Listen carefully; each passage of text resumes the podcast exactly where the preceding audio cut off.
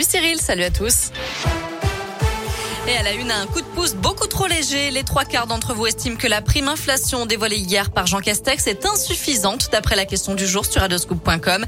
Le premier ministre qui a annoncé une aide de 100 euros pour tous ceux qui gagnent moins de 2000 euros net par mois.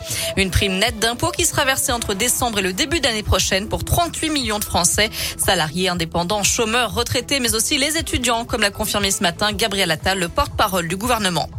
Par ailleurs, la prime à la conversion et le bonus écologique seront maintenus au même niveau jusqu'au 1er juillet prochain. C'est ce qu'annonce la ministre de la Transition écologique, Barbara Pompili.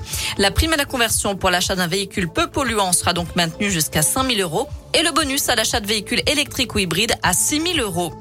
68 classes fermées cette semaine pour cause de Covid dans l'Académie de Lyon. C'est légèrement moins que la semaine dernière. 176 élèves et 5 personnels ont été testés positifs. Là aussi, les chiffres sont en très légère baisse. Au niveau national, par contre, le virus du Covid a circulé un petit peu plus. C'est ce que reconnaît Olivier Véran ce matin. Dans l'actu également ce grave accident de la route. La nuit dernière à Andrézieux-Boutéon, dans la Loire, une automobiliste de 25 ans a perdu le contrôle de sa voiture, percuté un rond-point et finit sa course sur le toit dans la propriété d'une maison. La jeune femme grièvement blessée a dû être désincarcérée puis transportée en urgence absolue vers l'hôpital nord de Saint-Étienne. Jugement attendu aujourd'hui dans le procès de la sextape de Mathieu Valbuena. 10 mois de prison avec sursis et 75 000 euros d'amende ont été requis hier contre Karim Benzema pour complicité de tentative de chantage.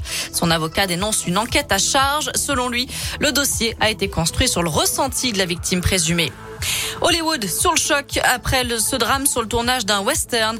L'acteur Alec Baldwin a été tué par balle hier la directrice de la photographie et a blessé le réalisateur. Ce serait un accident avec un accessoire normalement chargé à blanc.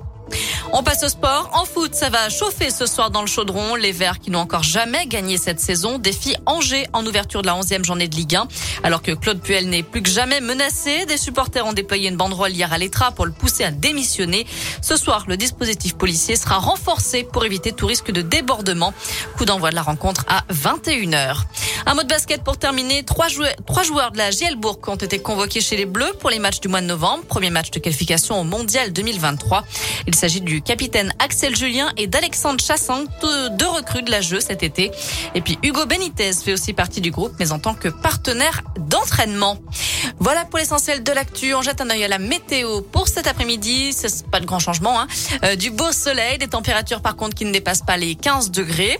La bonne nouvelle, c'est que ça va se poursuivre comme ça tout le week-end et que le mercure va remonter très légèrement. Par exemple, demain, du grand ciel bleu et du soleil, des températures qui iront jusqu'à 17 degrés. Et puis dimanche, là aussi, on aura un ciel, alors un petit peu nuageux le matin, mais bien dégagé l'après-midi et des températures qui grimpent jusqu'à 18 degrés.